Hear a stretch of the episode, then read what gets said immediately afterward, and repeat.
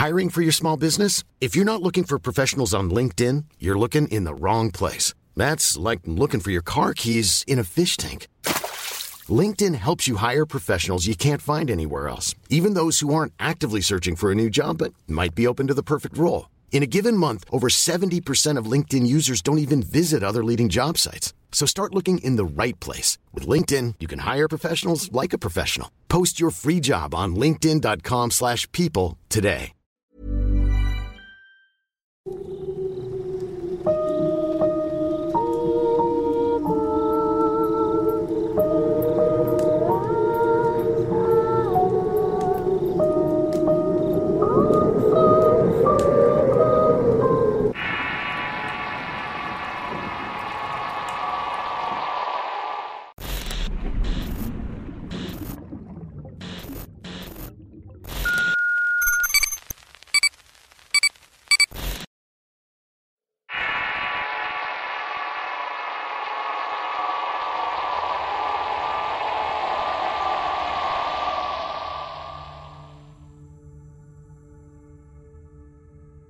Me gustaría compartir un relato corto acerca de algo que nos sucedió a mi esposo y a mí en el año 2010. Ambos sabemos que hay muchas cosas que pasan sin que uno perciba de noche, y creo que vimos algo de eso y que recordamos hasta el día de hoy. Vivíamos en Waukegan, una ciudad de Illinois. Al día siguiente no teníamos que trabajar por lo que decidimos ir a la última función de cine la cual empezaba a las 10 de la noche. Después de salir pasamos a comer a un restaurante que abre toda la noche y entre plática y comer pasaron ahí un par de horas. De regreso a nuestro departamento teníamos que pasar por un panteón. Todo era normal y rutinario porque era el camino que transitábamos para visitar a mi hermano dos veces a la semana. Ese día mi esposo conducía recién dando la vuelta a la esquina donde está ubicado el panteón, de pronto en la banqueta había una pequeña niña caminando. Estaba dando pequeños saltitos con una cubeta en su mano. Mi esposo voltea muy indignado me dice, Oye, ¿qué clase de madre deja a su hija hasta atrás? Una desconsiderada e irresponsable le respondí, porque también se me hizo mal que anduviera sola por allí. Seguimos manejando un par de minutos más cuando reaccioné y le dije, Espera, espera. ¿Qué diantres alza una niña solita a esta hora jugando? Para esto eran exactamente las 2.30 de la mañana. A lo que mi esposo entonces me contestó. No lo sé, pero ella no estaba sola. Había una mujer más adelante. Al darnos cuenta de lo que acabábamos de ver, caímos en cuenta que debíamos volver para ver si ellas ocupaban ayuda. Al momento de regresar justamente en la esquina del cementerio donde estaban ya solamente vimos a la niña. En el acto todos los vidrios de la camioneta se empañaron por completo. No se veía nada y él estaba asustado de chocar contra algo como un poste o salirse de la carretera. Fue tanto el terror que nos dio que seguimos lentamente y saliendo del perímetro del panteón los vidrios se desempañaron como por arte de magia. Estaban completamente limpios sin una gota de agua o neblina, acompañados de una misteriosa tranquilidad que no se percibía momentos antes. Tiempo después, un compañero de trabajo me dijo que ese panteón estaba en una lista de lugares encantados en el estado. Ahora sabemos perfectamente qué fue lo que vimos.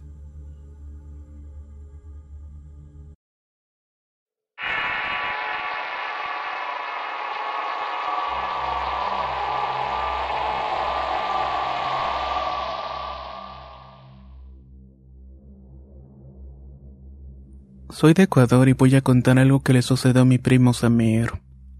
Todo se remonta por allá de los años 90. Mi primo en aquel entonces tenía aproximadamente 15 años. Cierta noche volvió a su casa y para cortar el camino decidió saltar la barda del cementerio de la localidad y así ahorraría unos 20 minutos de tiempo. La cuestión empieza que al quedar dentro del cementerio enseguida se le acercó un perro de color negro. No le dio importancia, continuó su camino y al treparla cerca del cementerio vio que el perro le estaba ayudando a subir. Asustado subió a la pared y al caer del otro lado vio con terror que el perro estaba ya de este lado esperándole. Y este justamente lo acompañó hasta su casa. Para esto ese día había consumido algo de alcohol y otras sustancias. Posteriormente, siempre que hacía esto apareció en lugares funestos o tenebrosos. Tanto así que una vez apareció dentro de un cementerio de curas sin saber cómo había llegado allí ya que dicho cementerio tiene cercos de bloques sólidos de dos metros de altura. Cada vez que aparecía en estos sitios veía al mismo perro dando unas risitas humanas escalofriantes. Incidentes como estos le pasaron durante varios años en los que no tuvo buen comportamiento.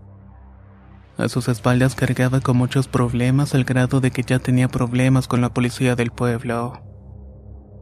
Un día los hermanos de Samir y su madre se encontraban en casa cuando golpearon la puerta como eso de las 11.45.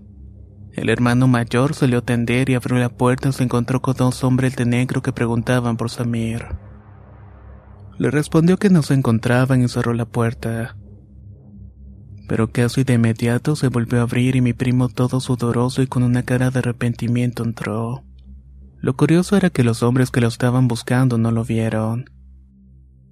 Cosa imposible porque para llegar a la vivienda tenían que caminar unos 200 metros inclinados hasta la punta de una loma. ¿Qué haces? le preguntó el hermano mayor. Nada, aquí llegando, le respondió Samir. No te encontraste con los hombres que te estaban buscando. ¿Cuáles hombres? No inventes. Ahorita cierro la puerta, seguro que son los payasos de tus amigos. Bueno, solamente vine a hacer algo y me voy. Salió y nuevamente volvió como a eso de las 2.30 de la madrugada. Cuando lo hizo entró a la casa y tenía un semblante que asustaba.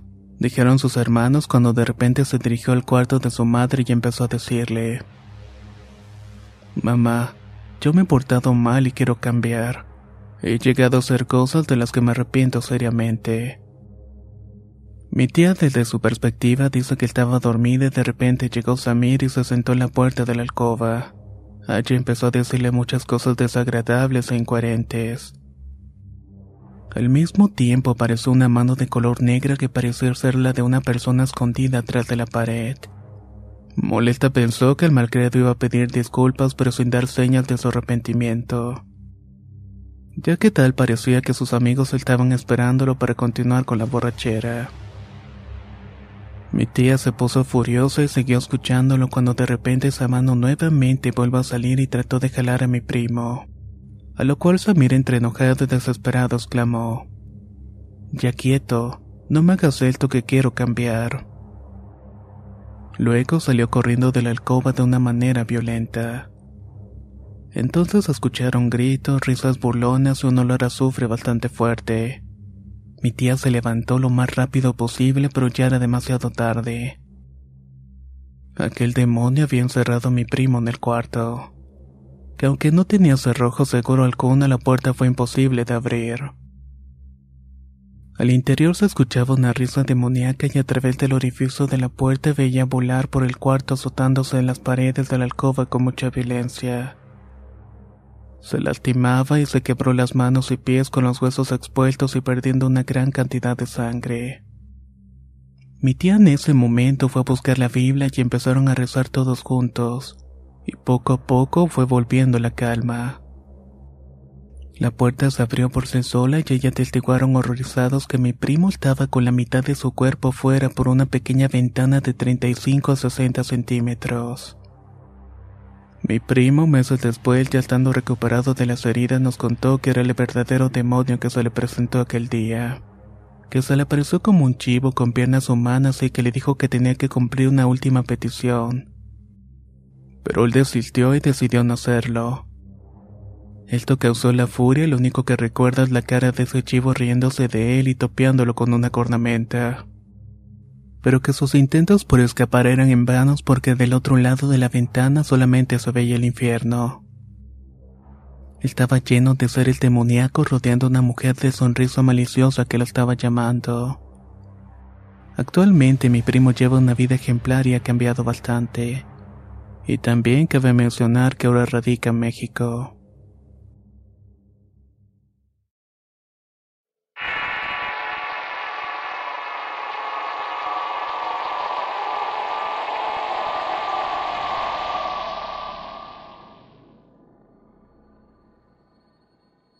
Soy originario de Caracas, Venezuela. Tengo 44 años y toda mi vida he visto aparecidos y fantasmas. Hace algunos años, cuando tenía 16, me la pasaba de fiesta en fiesta. Solía ir de concierto a concierto y casi diario llegaba a casa después de la medianoche, ya que en el lugar donde vivía tenía muchos amigos y hicimos una especie de fraternidad.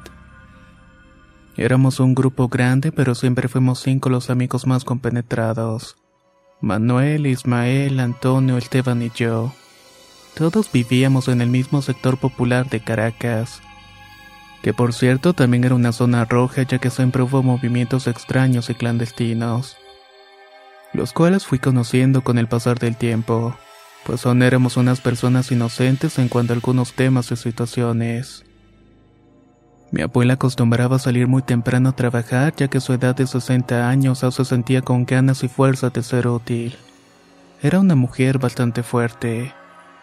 Siempre me peleaba y me discutía porque llegaba muy tarde. Me decía entre sus regaños que me enviaría donde mi madre.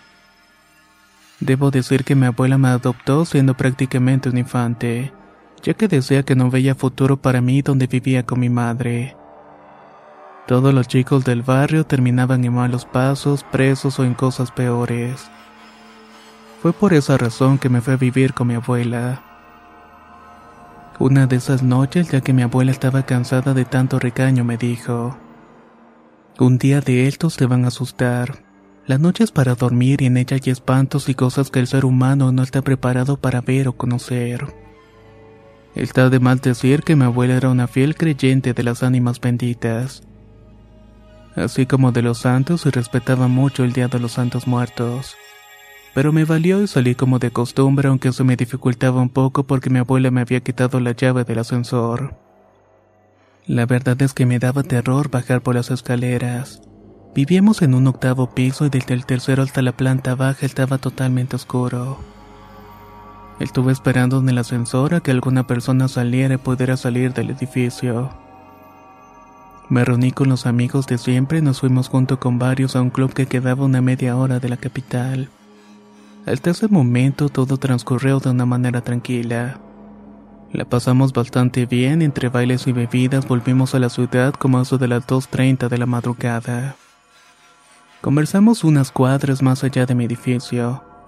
Lo hicimos acerca de los bailes y de las chicas que nos gustaron e intercambiamos teléfonos. Después de un rato nos despedimos y yo era el último en llegar a la casa, ya que mis amigos vivían unos edificios antes de donde yo vivía. Después de despedirme de Manuel, llegué a la entrada del edificio y recordé que no tenía la llave del ascensor. Me daba vergüenza y miedo tocar el intercomunicador para que mi abuela me bajara a buscar porque era un recaño seguro y un pasaje directo en retorno a donde mi madre. Ella ya me lo había advertido días antes.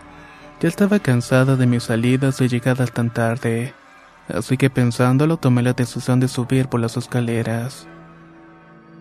Tuve que hacer todo para poder abrir una reja y acceder por estas. Tomé mi carnet estudiantil y lo introduje en la cerradura haciendo movimientos hasta que logré abrirlo. Miré hacia arriba y todo era total oscuridad, pero no podía quedarme abajo ya a esas horas ya que nadie entraba o salía del edificio así que era prácticamente imposible de que alguien me marcara hasta el octavo piso. Tomé fuerzas y valor y comencé a subir a él y apenas di unos pasos sentí un escalofrío que me erizó por completo la piel. Pero de todas maneras tenía que continuar con mi travesía. Cuando llegué al primer piso en un rincón de la pared vi a una mujer con un hábito negro que se acercaba a mí. Tenía el rostro y las manos blancas con unas ojeras profundas. De inmediato comencé a correr, pero sentía que no podía avanzar. Mientras iba corriendo, miraba hacia atrás y podía ver que esa extraña mujer me estaba persiguiendo lentamente. Hasta el día de hoy es algo que no puedo explicar. Cuando llegué al sexto piso, agotado, asustado y sin fuerzas, toqué el timbre de una vecina. No sé cuántas veces, pero tal vez lo hizo unas veinte. Ella salió confundida y preguntó qué era lo que sucedía o si me había pasado algo. Yo petrificado y casi sin poder hablar le dije que atrás de mí venía algo feo que me estaba persiguiendo. No sabía si era un hombre o una mujer, pero eso no era para nada normal. Ella se asomó por las escaleras y pudo ver parte de lo que me estaba persiguiendo. Gritó y así poco a poco fueron saliendo alguno que otro vecino. Probablemente pensaban que se trataba de algún robo o algún secuestro. Llamaron a mi abuela y ella bajó molesta y entre regaños me dijo que era lo que merecía por no hacerle caso y no tener respeto por la noche. Ya en la casa me quedé dormido en la cama con la abuela, amaneció y olvidé todo lo ocurrido. Al día siguiente nos enteramos que la vecina que me abrió trabajaba en una oficina y ese día se llevó con ella a su niña de dos años. En un pequeño descuido la niña se asomó por una ventana. Desde el doceavo piso su cuerpecito fue a parar al asfalto. Fue entonces cuando comprendí que aquella persona oscura y aterradora era la muerte buscando a quien llevarse. Y como esa noche la señora me abrió su puerta me ayudó, en venganza se llevó a su pequeña hija. Jewelry isn't a gift you give just once. It's a way to remind your loved one of a beautiful moment every time they see it. Blue Nile can help you find the gift that says how you feel and says it beautifully with expert guidance and a wide assortment of jewelry of the highest quality at the best price. Go to BlueNile.com and experience the convenience of shopping Blue Nile, the original online jeweler since 1999. That's BlueNile.com to find the perfect jewelry gift for any occasion. BlueNile.com. How would you like to look five years younger? In a clinical study, people that had volume added with Juvederm Voluma XC in the cheeks perceived themselves as looking five years younger at six months after treatment. Look younger, feel like you. Add volume for lift and contour in the cheeks with Juvederm Voluma XC. Reverse signs of aging by adding volume to smooth laugh lines with Juvederm Volure XC. For important safety information and to find a licensed specialist, visit juvederm.com. That's J U V E D E R M.com. Not for people with severe allergic reactions, allergies to lidocaine, or the proteins used in Juvederm. Common side effects include injection site redness, swelling, pain, tenderness, firmness, lumps, bumps, bruising, discoloration, or itching. There's a risk of unintentional injection into a blood vessel, which can cause vision abnormalities, blindness, stroke, temporary scabs, or scarring. Talk to a licensed specialist to find out if it's right for you. La primavera está aquí, así que es el mejor momento para sacar lo viejo de la rutina y vivir nuevas experiencias, entre ellas nuestros estrenos de terror, y hasta una nueva manera de obtener dinero con tus compras gracias a iBota. iBota es una app que puedes descargar totalmente gratis y que te da la mayor cantidad de dinero en efectivo en cientos de artículos y marcas, no solo las botanas que disfrutas mientras nos escuchas. Olvídate de otras apps que son igual que brujos charlatanes y solamente te dan puntos fantasmas. Con iBota simplemente agrega tus ofertas a la aplicación y obtén dinero real que podrás transferir a tu cuenta bancaria, PayPal o tarjeta de regalo. No lo dudes y únete a una comunidad con 50 millones de usuarios que ya disponen de los beneficios de más de 2.700 marcas y tiendas, como Lowe's, Macy's, Sephora y Best Buy. Y para que termines de convencerte, en este momento iBota está ofreciendo a nuestro público 5 dólares solo por probar iBota usando el código ROR cuando te registras. Solo tienes que ir al App Store o Google Play Store y descargar la aplicación iBota gratis para comenzar a ganar dinero en efectivo y usar el código ROR. Esto es iBota en Google Play o App Store y usa el código ROR. Aprovecha los nuevos comienzos y corre a descargar la aplicación para ganar más cashback.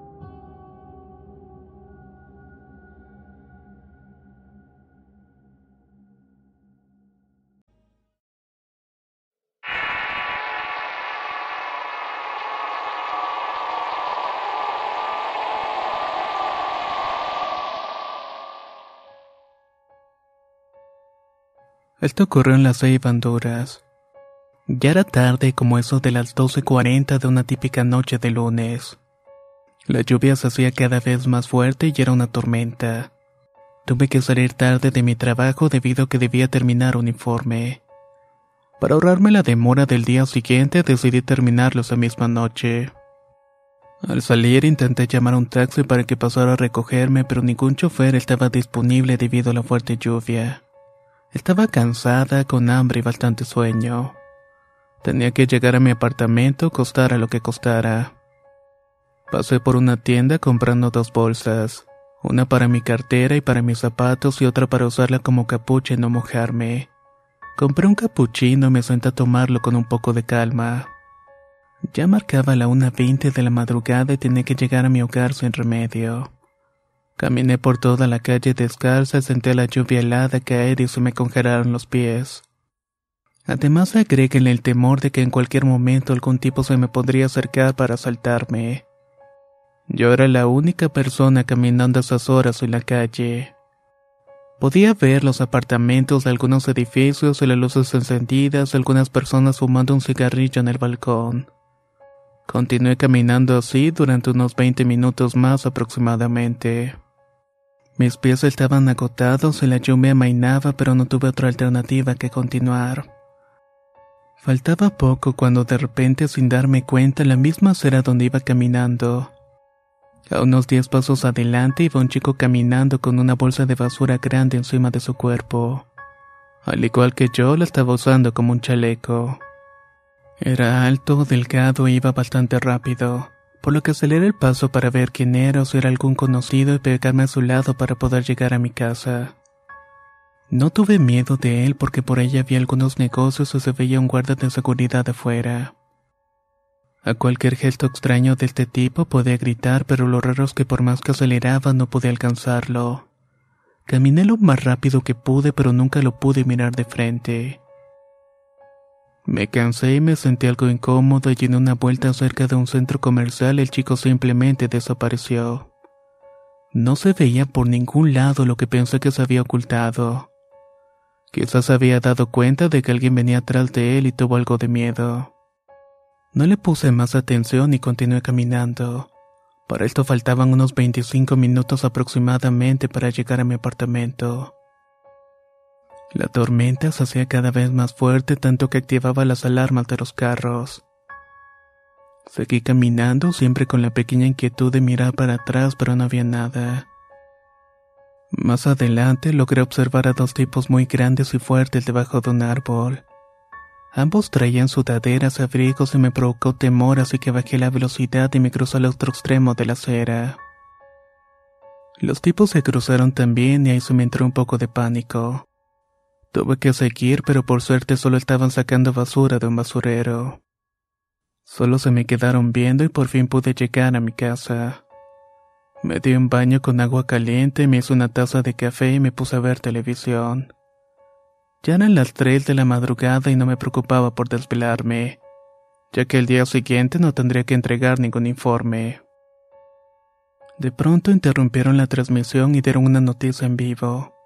Se me hizo conocida la calle donde estaba el reportero y cuando comenzó a hablar se me heló la sangre por completo. Dio un informe de que una mujer había sido encontrada tirada en la acera con muchas puñaladas en su estómago como resultado de un asalto. No lo podía creer y la noticia terminó rápidamente y el día siguiente estuvo al pendiente desde la primera hora del noticiero para saber más detalles que daba la policía. Estando en mi trabajo pendiente de la información vi que capturaron a dos sujetos y mostraron las fotografías. Eran los mismos que estaban en el basurero la noche anterior. El destino de la chica era terrible. Más tarde dieron la identidad de la víctima y agregaron que venía en compañía de un chico alto y delgado que también fue asesinado. Al pasar la fotografía tampoco lo podía creer. Pareció el chico que yo había mirado en el puente que debía desaparecido en una vuelta de la esquina. El horror se apoderó de mí y nunca más volví a caminar a esas horas de la noche. Con esta historia vemos que también los humanos pueden provocar el horror de monstruosas atrocidades. Y todo sin ningún tipo de actividad paranormal.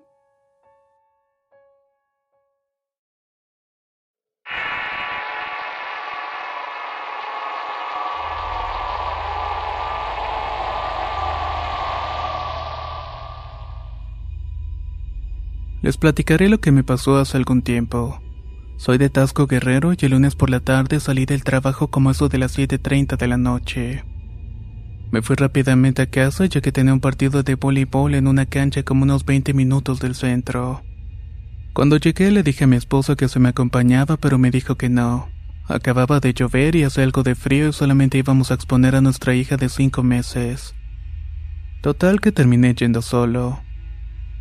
Soy de esos que les gusta ir caminando para hacer un poco de ejercicio y llegar listo para jugar. En el camino pasé por un hotel muy viejo y abandonado que inclusive se estaba derrumbando.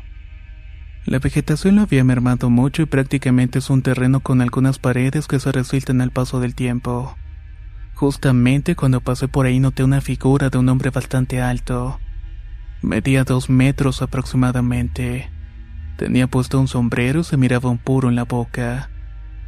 Sentí una sensación de horror en ese momento, pero siempre que me pasa esto trato de guardar la calma por mucho miedo que tenga. Seguí mi camino y cuando llegué a la cancha uno de mis compañeros me preguntó qué era lo que me pasaba. Estaba pálido yo por temor a que no me creyera, solo tenía a reírme y decir que estaba a punto de caerme. Los demás compañeros solamente se rieron. Para esto debido a que la lluvia había dañado donde los reflectores de la cancha los partidos habían retrasado una hora. Mi partido que se jugaría a las 8.30 se jugaría hasta las 9.30. Total, no nos quedó más que esperar y jugamos el partido y terminó como a las 10.40 de la noche. Entre que nos cambiábamos de ropa, la plática y las risas noté que ya eran cerca de las once. Me apresuré la salida porque mi esposa me estaba llame y llame, ya que era bastante tarde y aún no llegaba a casa. Decidí quedarme un rato fuera de la cancha esperando que pasara un taxi pues ninguno de mis compañeros vive por donde vivo. Esperé por unos 10 o 15 minutos y nada. Hice una llamada al servicio de taxi pero nadie me respondió. Le llamé a un par de amigos que son taxistas, pero tampoco. Sinceramente no estaba dispuesto a irme solo y pasar por aquel lugar donde había visto aquella cosa. Después de pensarlo y armarme de valor decidí caminar. Ya me habían pasado cosas extrañas y esto sería algo más. Pero grave error el que había cometido. Cuando iba caminando por ese camino tan lúgubre y apenas iluminado por algunas lámparas sentí mucho frío. No quería sacar mi celular por miedo a la delincuencia. Ese lugar está plagado de maleantes.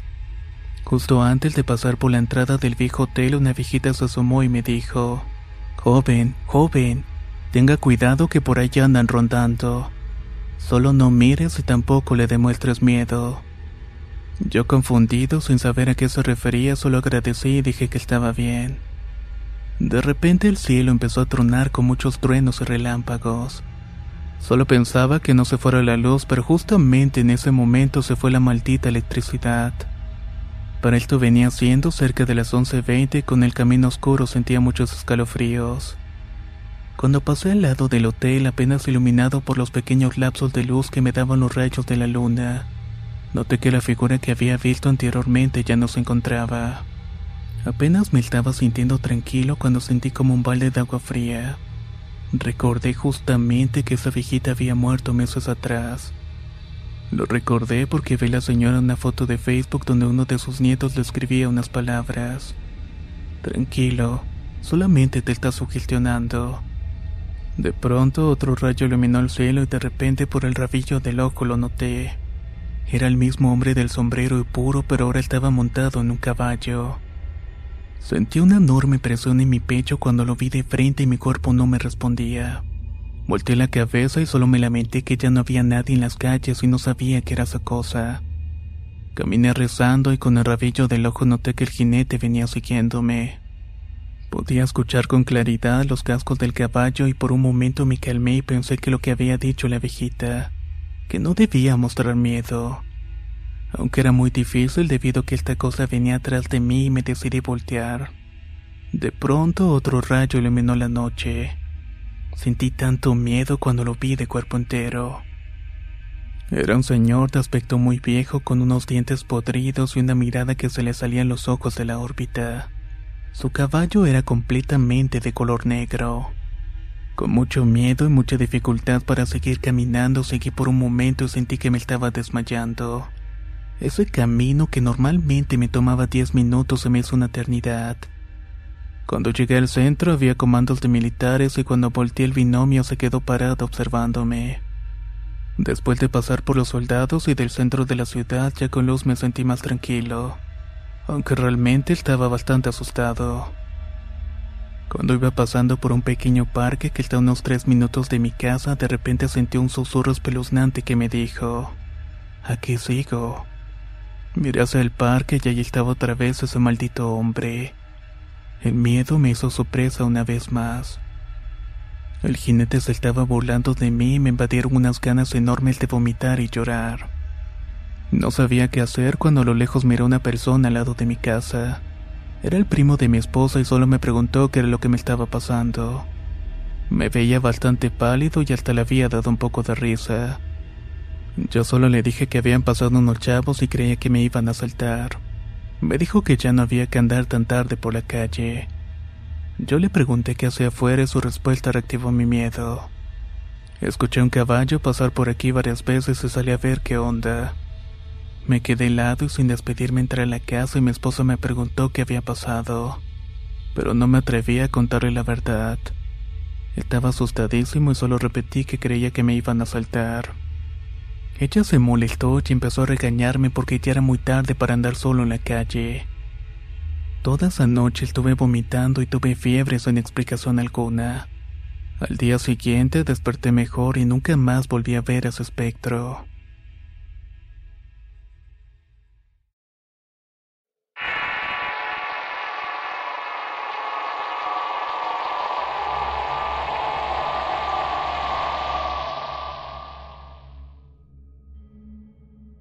Soy de Reynosa, Tamaulipas y les voy a contar una experiencia que hasta la fecha no sé ciencia cierta qué fue lo que pasó realmente. No tiene lógica ni sentido y se trata de lo siguiente. Hace dos años trabajaba en una empresa como gerente de recursos humanos.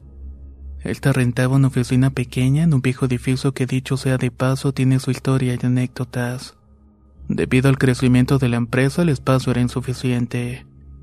El dueño nos encargó un compañero supervisor y a mí la tarea de buscar una casa amplia por la misma zona. Así que un viernes nos propusimos cumplir ese propósito. Dejamos a la secretaria a cargo de la oficina y nos dispusimos a salir. Era mediodía y teníamos unas cuatro o cinco horas para dedicarnos a eso antes de que acabara el día laboral. Como la zona era amplia, el supervisor planeó que para cubrir bien toda el área empezaríamos por un extremo donde empezaba la colonia. Recorrimos las calles en paralelo hasta terminar y volver en sentido contrario por la calle contigua hasta terminar. Por lo que de una calle íbamos en un sentido y volvíamos por la siguiente en sentido contrario. Íbamos despacio para no perder detalle y cabe mencionar que esa colonia es una de las más antiguas de esta ciudad. Había casas bastante viejas y unas en excelente estado y otras un poco maltratadas por el paso del tiempo. Yo escudriñaba al lado de la calle que me correspondía. Admiraba cada casa, cada negocio, porque a pesar de tener 30 años viviendo en esta hermosa ciudad, no había tenido tanto tiempo para verla más a profundidad. Sumando que jamás había adentradome tanto en esta colonia. En eso estábamos cuando doblamos una esquina y nos encontramos con esa calle. Se miraba una hilera de árboles grandes, viejos y frondosos por cada lado. Esto le hacía ciertamente oscura en varios tramos a pesar de estar todavía el sol en lo más alto. Me quedé contemplando el panorama y veía como si el tiempo se hubiera detenido en alguna casa. Esto contrastaba con los dos o tres negocios modernos que se aplicaban a lo largo de la cuadra. Antes de llegar al final de la calle vi un negocio que no me detuve a ver muy bien. Algo había llamado mi atención y fue un poste frente que tenía un reloj grande y antiguo en la punta. Se veía en tono sepia por lo que me dio la impresión de que alguna vez fue blanco. Los números romanos, las manecillas apuntando y en ese instante me desconcertó la voz de mi compañero diciéndome, parece que no vamos a encontrar nada. Yo sonreí al mismo tiempo cuando le respondí que parecía que no. Dobló la esquina y tomó la calle contigo y mientras íbamos platicando nos reíamos de algunos comentarios que dijimos en son de broma para salir del evidente aburrimiento. Mirando el reloj del celular le dije, apenas las dos y media, mejor deberíamos ir a comer. De repente, al prestar atención, los dos de nueva cuenta la calle el freno de golpe. Nos quedamos mirando perplejos los dos hacia los lados hacia nosotros mismos. Era la misma calle que habíamos dejado atrás. Era imposible. ¿Cómo doblas una calle en su final y al tomar la siguiente la misma pero al otro extremo? ¿En qué momento recorrimos 10 cuadras por la calle contigua para volver? Pero estábamos viendo otra vez las mismas casas, los árboles, cada negocio que pasamos y cada esquina. Cuando llegamos al final del bloque, ese mismo reloj que me había llamado la atención se encontraba ahí. Solamente que en esta ocasión no tenía manecillas. Palidecimos y aún desconcertada mi celular sonó al llegar un mensaje de mi jefe. Lo abrí y me perturbó ver la hora y había pasado una hora completa. No hicimos nada más que abandonar la búsqueda y volvimos a la oficina inmediatamente sin decir una sola palabra. Cuando llegamos al estacionamiento mi compañero se me quedó viendo y dijo, ¿qué fue lo que pasó allá? Yo no podía responder con algún comentario lógico coherente. Solo atiné a decir, no lo sé, pero el celular marcaba una hora más de la última vez que lo vi. Pero habían pasado únicamente unos minutos, ¿cierto? Es decir, ¿cuánto tiempo tardamos en doblar la esquina? Esto no es para nada normal. Entramos a la oficina y la secretaria se nos quedó viendo preguntándonos con asombro qué era lo que había pasado. No sabíamos si decirle o no y tal vez pensaría que estábamos locos. Pero no fue así, con solo ver las caras que traíamos no dudó en que le estábamos contando la verdad. Hasta el día de hoy no sé qué pasó, qué sucedió con esa hora perdida. Finalmente la casa para mudarnos la buscamos en otro barrio bastante distante, y jamás volvimos a pasar por ahí por pura precaución. Espero que haya sido de su total agrado esta compilación de experiencias ocurridas en la calle. Si tienes alguna similar que te haya pasado a ti o algún conocido, no dudes en compartirla al inbox de Relatos de Horror o bien al correo electrónico contacto arroba relatosdehorror.com. Nos escuchamos en el próximo relato.